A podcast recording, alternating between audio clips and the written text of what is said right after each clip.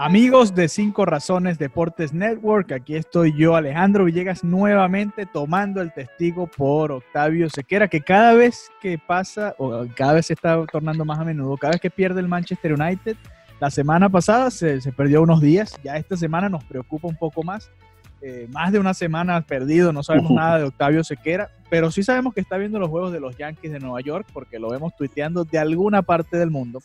Eh, pero de fútbol no ha hablado tanto y sobre todo aprovechando este parón de selecciones, eh, se ha dedicado a, otra cosa, a ver béisbol, a ver a los Yankees de Nueva York que están en estos momentos mientras grabamos este podcast disputando la serie de campeonato de la Liga Americana. Hoy me toca eh, estar con el señor Bruno Gómez porque María, la otra integrante de este trío de 90 más 5, también está de viaje, no sabemos a dónde se fue María, quizás la vemos la semana que viene o este fin de semana en el Bernabéu o por allá en España eh, apoyando a su Real Madrid. ¿Cómo estás, Bruno? ¿Cómo te ha tratado el mundo del fútbol en este parón de, clubes para ver a las selecciones?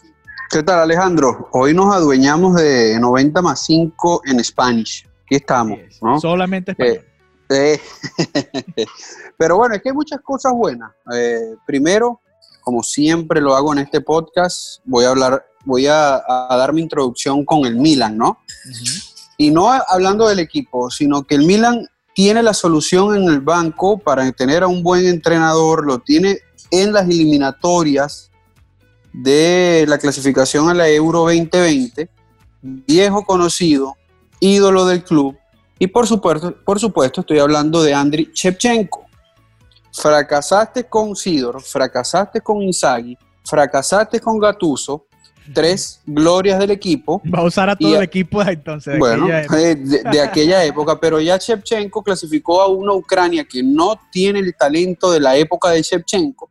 Ya está en la Eurocopa. El Milan que vea ese espejo que está allí eh, es un entrenador que al parecer se preparó de mejor manera. No lo han apurado como apuraron a los que ya te mencioné y ya está dando buenos resultados. Pero ya vamos a hablar al respecto. Simplemente hablar mal de mi Milan como lo vengo haciendo en las últimas semanas. El propio Inzaghi también fue uno de los eh, llamados por el Milan y también fracasó en ese proyecto. También fracasó. Sí, y además lo del Milan tampoco es solamente el entrenador, sino es algo más de, estructura, ¿no? Porque sí, correcto, correcto. Quizás las inferiores, que tampoco vienen sacando tanto talento como antes, se ha notado el, el mal momento. Pero bueno, vamos a dejar a un lado un poco a los clubes, aprovechando este parón eh, para hablar de la fecha FIFA y de la clasificación a la Eurocopa. Y, vamos a aprovechar que estás aquí solo tú, Bruno, para enfocarnos en esto, porque eh, para mí es un poco extraño y sobre todo viendo, el, aprovechando el debate de la temporada pasada, eh, Cristiano Ronaldo ganó un título, ganó la UEFA Nations League, que da cupos para la Eurocopa, entonces ahora también se estamos, estamos viendo eliminatorias para la Eurocopa. Eh, tienen como una mezcla extraña en Europa para definir quiénes van a la Eurocopa, eh, quiénes ganan la Nations League, quiénes suben, quiénes bajan. Eh, por favor, Bruno, vamos a aprovechar aquí estos minutos en 90 más 5 y que nos expliques cómo funcionan todos estos sistemas que son como separados, pero a la misma vez paralelos y complementarios. ¿Me expliqué? Sí, sí, sí. es que de verdad en Venezuela decimos es un arroz con mango cuando todo está mezclado eh, sin mucho sentido, eh, pero al final tiene, tiene un veredicto, ¿no? Y, estamos hablando de que, bueno, se creó la UEFA Nation League con la finalidad de evitar tantos partidos amistosos, de, bueno, de sacar más dinero, vamos a estar claros, ya lo está, lo está copiando y me parece inteligente. Eh, con CACAF, lo digo yo sin, sin ser mexicano, pero por ejemplo en estos días vimos cómo Canadá le ganó un partido también a, a, Estados Unidos. Cuando se, se crearon este tipo de competiciones es para darle un poquito más de seriedad a la fecha FIFA y yo estoy particularmente de acuerdo. ¿Qué pasa? ¿En qué creo que Europa está equivocado? En que no puede ser que al final las dos se terminen mezclando.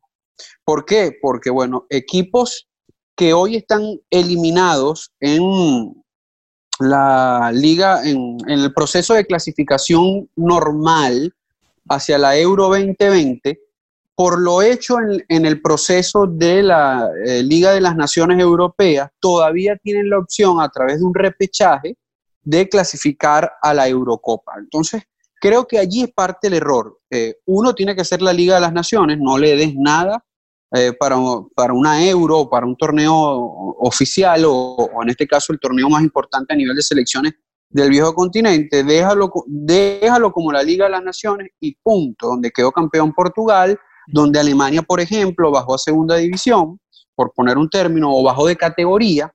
Eh, Alemania es una de las que podría entrar a través de un repechaje, pero como Alemania seguramente va a entrar en el proceso de clasificación de euro normal que todos conocemos, le va a ceder su espacio a otro. Entonces, Alejandro eh, eh, y amigos de 90 más 5, se enreda todo. ¿Y cuál es la manera más fácil? Esperar que termine eh, la Eurocopa, disculpen, el proceso de clasificación hacia la Eurocopa para saber quiénes matemáticamente ya fueron eliminados, donde te puedo poner otro ejemplo.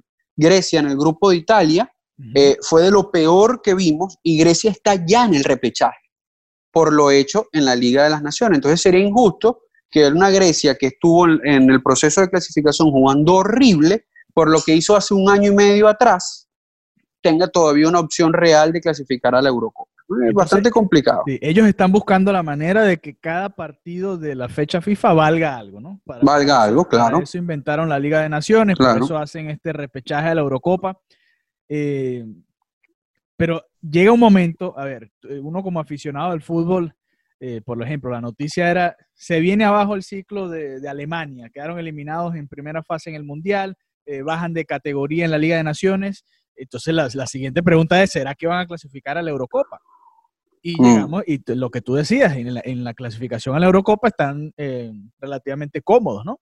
Entonces, ¿cómo hacer o cuál sería el formato ideal, digamos, eh, para que sea una cosa consona con la otra, o un torneo consono con el otro, que no tenga que, eh, por ejemplo, si Holanda perdió la final de la UEFA Nations League, bueno, por lo menos llegó a la final, ya debería estar clasificado, eh, no tiene que jugar repechaje o no tiene que jugar la clasificatoria, o, o, vamos a tener equipos como Grecia, como tú decías, que le fue malísimo y tuvo dos, tres buenos partidos en la Liga de Naciones y se va a meter a un torneo importante. Entonces después puede llegar incluso a ser campeón de Europa eh, teniendo apenas un año, un año bueno, por decirle algo así. Eh, yéndonos a los extremos, ¿no? Eh, yo, entiendo que Europa quiere darle la vuelta para tratar de mantenerse competitivo, pero mi pregunta es, ¿por qué no hacemos un campeonato?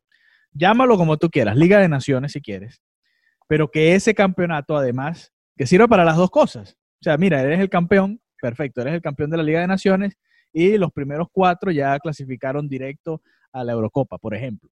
Mm. A ver. Siento que, siento que son dos torneos que, no tienen nada que ver, pero al final se terminan uniendo. Eh, es que yo creo que esa es, eh, es, la base del problema, Alejandro.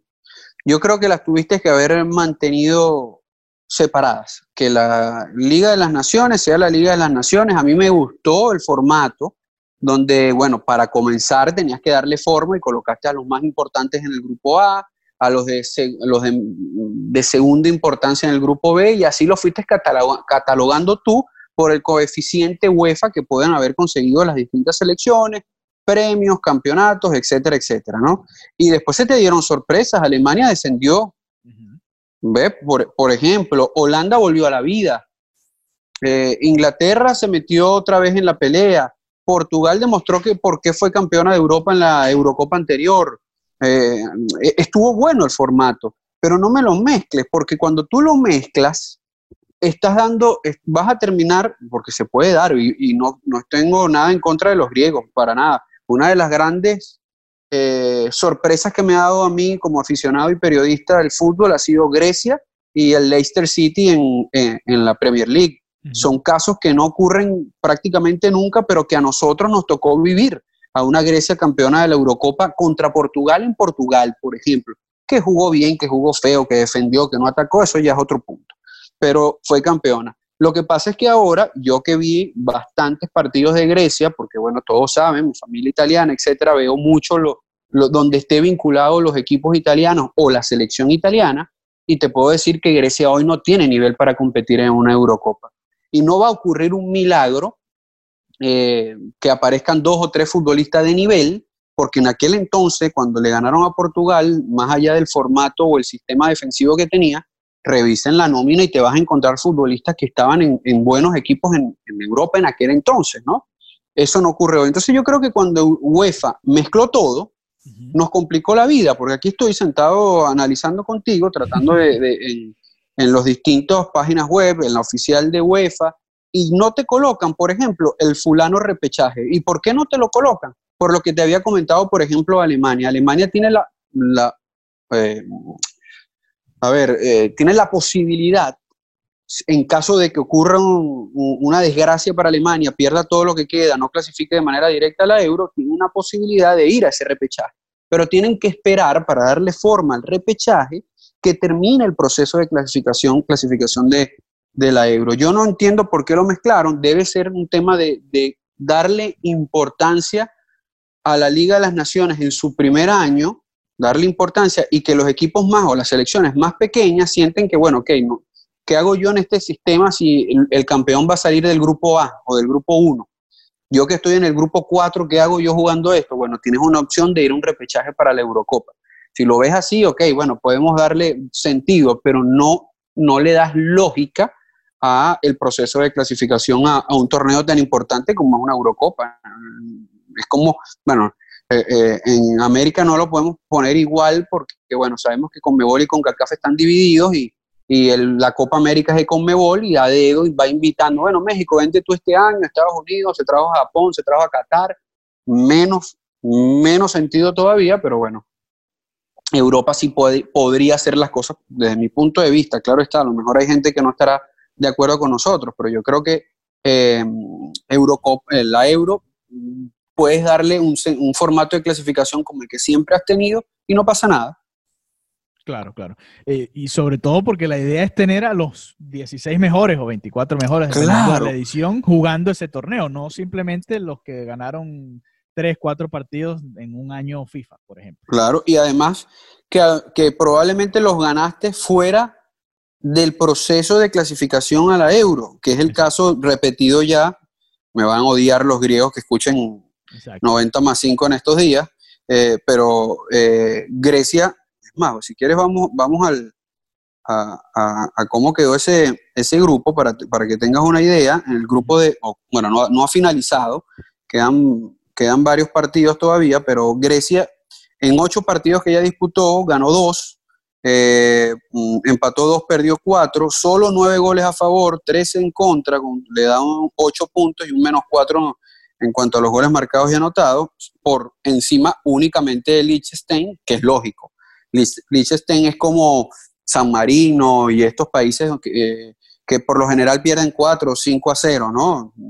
Pero griega, eh, los griegos hoy están por, por, sí, por debajo de Bosnia y Herzegovina, Armenia y Finlandia. Finlandia estaría clasificando hoy a la euro, eh, es más, lo tiene prácticamente sellado, necesita un solo puntico en lo que queda, eh, y, es la sorpresa como lo fue Islandia en la Eurocopa anterior. Bueno, este año, o para este proceso de clasificación, sería Finlandia. Entonces ahora Grecia ganó dos partidos en este, en este proceso de clasificación, pero como en, lo que fue la Liga, eh, la, Liga de las Naciones de la UEFA ganó un par, todavía está vivo en el proceso de repechaje. ¿eh? Algo que yo no le encuentro forma.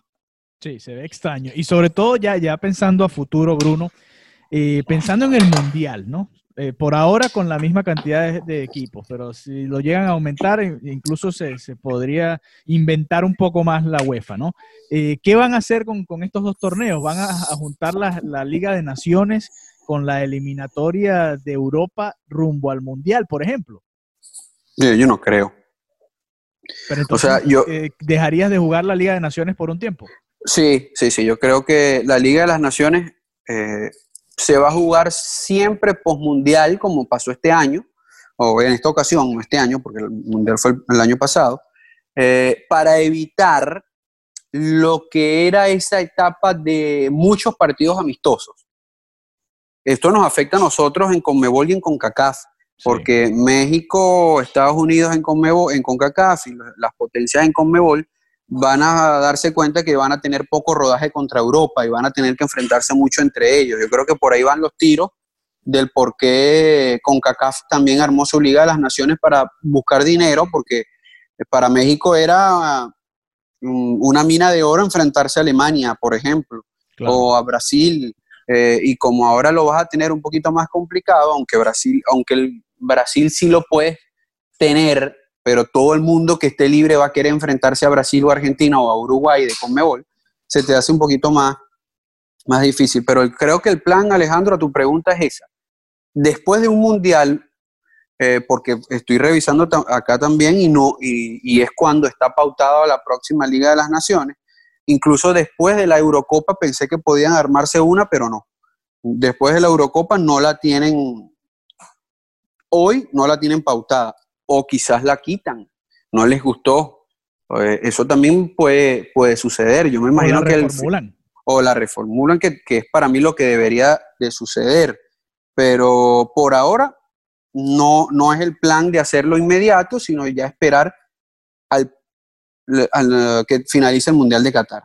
Así es. Bueno, esperamos que hayan entendido un poco la explicación de lo que está sucediendo, sobre todo allá en Europa. Y otro día tenemos que hacer uno sobre lo que pasa en CONCACAF ahora eh, de cara al mundial que viene. Así que hay que invitar a Mr. Chip que habla. sí. Es bastante enredado también el proceso. en todo caso, eh, con estos torneos que se están inventando cada una de las confederaciones, estamos viendo más amistosos entre Conmebol y, y Asia, Conmebol y, África, porque bueno, son los que quedan eh, por ahí rezagados. Bruno, tal como es este formato de 90 más 5, vamos a despedirnos con nuestros takes, hot takes del día, de la semana. Para ti, Bruno, ¿cuál sería? Bueno, tiene que vincularse por segunda semana consecutiva con eh, la selección venezolana de fútbol. Eh, la semana pasada me tocó decir que a mí no me importaba quién eran los culpables o quién había actuado bien o mal, que yo lo que quería era que todo el mundo se sentara para que Martínez eh, volviera a la selección, porque a Venezuela no le llueve el talento y que siempre se va a necesitar de un jugadorazo como José Martínez. Hoy cambio un poquito mi postura. Creo que eh, si bien no me gustó del todo cómo lo manejó los dos capitanes de Venezuela el asunto, creo que pudieron ser más políticos. Eh, la reacción de Joseph Martínez fue peor y ahora uno desde afuera dice, bueno, un futbolista todo el talento del mundo que pueda tener, si no siente que el grupo es parte de él, es mejor que no esté. Así que por ahora, con, con dolor futbolístico, te digo, es mejor por ahora, hasta que no cambien las cosas, que Joseph Martínez no vuelva a la selección de Venezuela.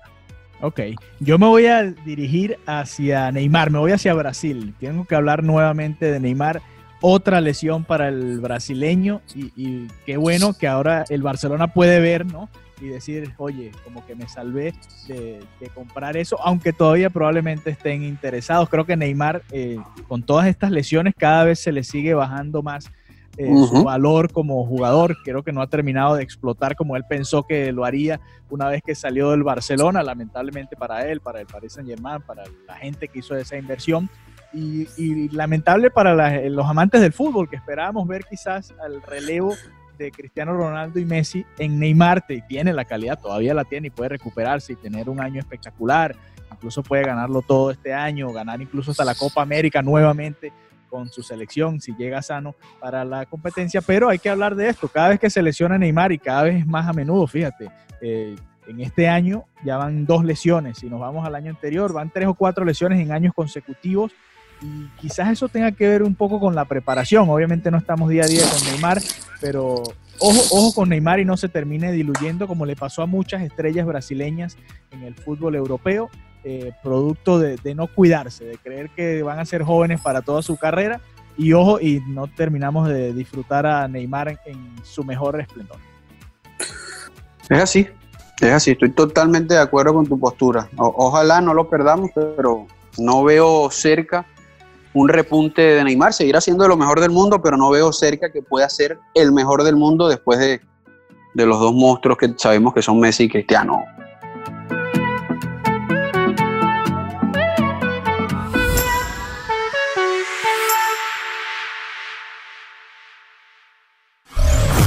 Gracias por escuchar nuevamente este episodio de 5 Razones Deportes Network. Para apoyar este podcast o cualquiera que esté en 5 Razones, busca 5 Razones Deportes Network en cualquiera de tus plataformas preferidas y darle a suscribir.